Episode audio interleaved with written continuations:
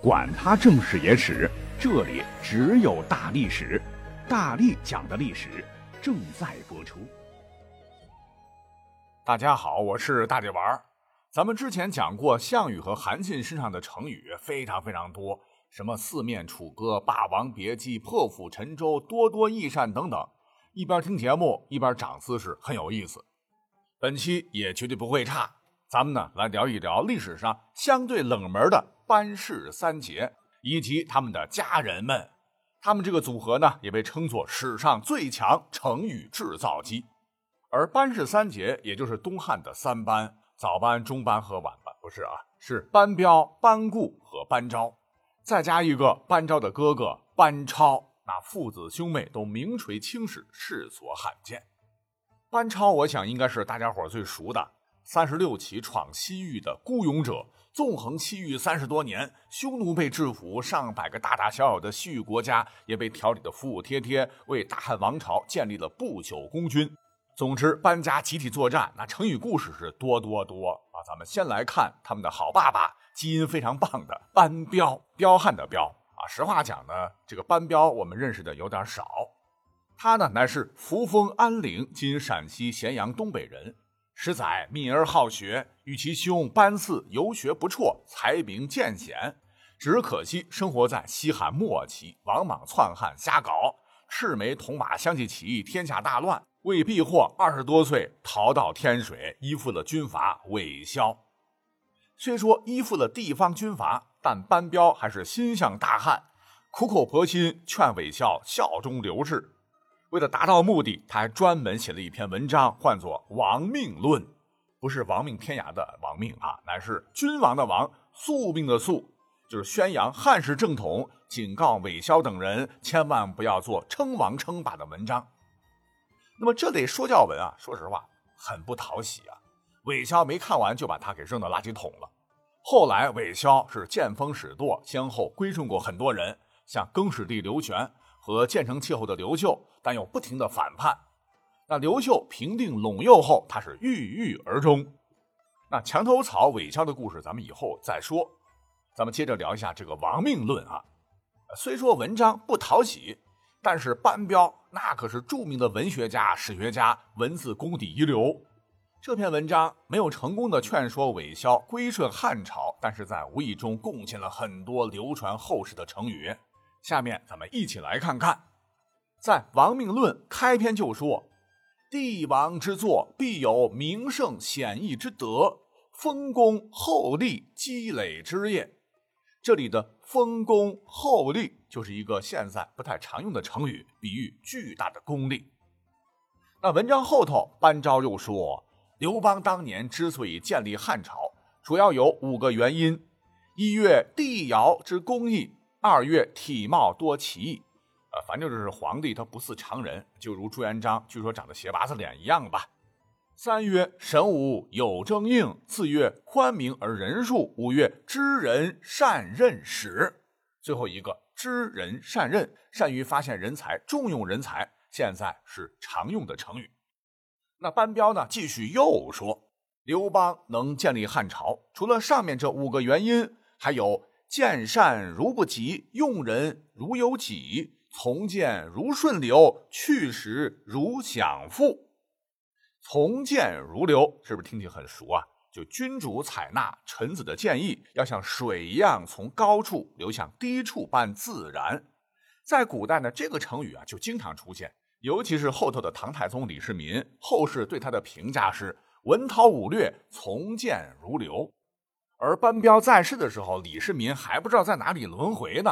就是因为他是英明圣主和魏征的故事千古流传，大家伙都以为从谏如流说的是李世民，其实首创者乃是班彪。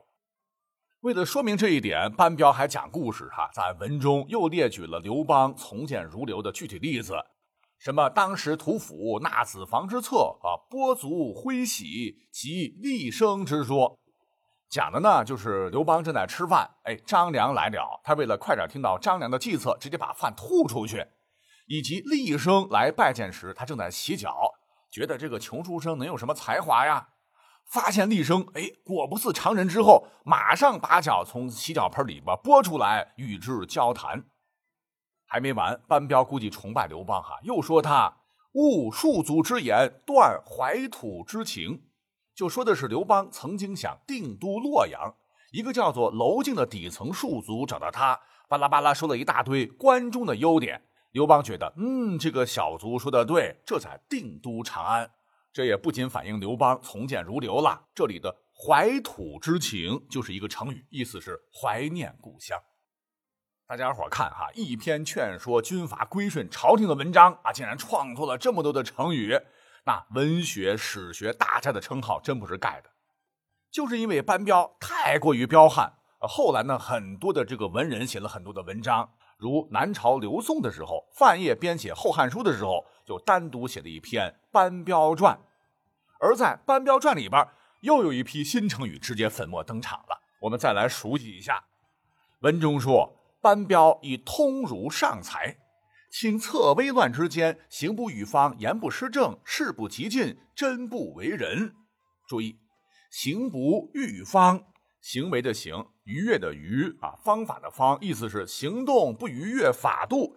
这是夸赞班彪言行举止都得体，成语一个。再有，主有专己之威，臣无百年之柄。百年之柄，比喻长久的大权。然善数序事理，辩而不华，智而不也，文质相称，盖良史之才也。质而不也也是成语，意思是质朴而不粗俗。总的来说啊，历史上评价是非常非常高的。其中有些成语应该是第一回听大家伙哈，没关系，以后考试用到绝对加分。就这样，咱们就先简单介绍完了班彪彪悍的一生。时间有限，紧接着咱们就得赶紧说说他的长子班固的故事。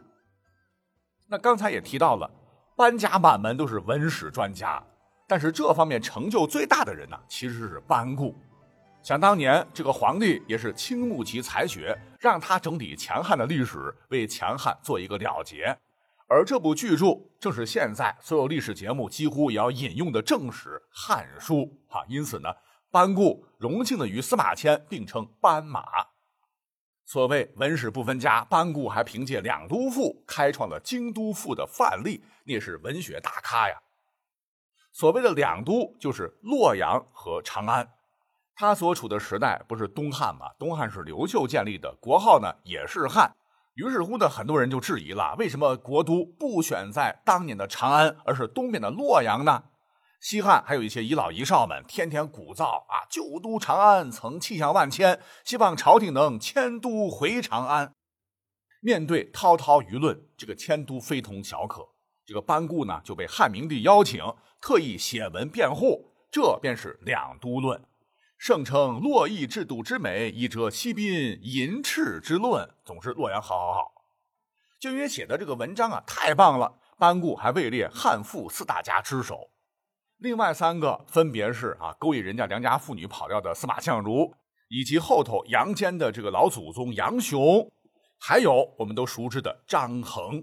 对，就是那个发明了地动仪、解析月食成因的张衡，人家还是个大文豪，不折不扣的多边形战士。呃，大概介绍完这些哈，我们再返回来说班固。那么大概呢是在文史方面天赋异禀，还得过皇帝的夸奖，故而呢他心里啊。很长时间是有点飘，有些目中无人。那我们也都知道，千受益满招损，无论多么牛气哄哄的人，都不可能在学术上独占鳌头嘛。长江后浪推前浪啊，前浪死在沙滩上。可骄傲的班固却觉得，我这么努力，这么认真，这么有天赋，只要我在这一天，其他人都得让路。于是呢，就有了下面这个故事，下面这个成语。所谓是寄生于何生亮啊！当时还有一个大咖，唤作傅毅，师傅的傅，毅力的毅。这个傅毅可以说是班固天选的竞争对手。班固写两都赋，名声大振。可傅毅反对迁都的洛都赋和反都赋，也同样不差，天下流传。那皇帝之后要百官做神爵颂，结果班固写的好不说，傅毅写的同样好，都得到皇帝的褒奖。这一连串的事情凑到一起。班固心里头有点不舒服。身为有涵养的文史学家，班固呢绝对不会暗地里使绊子。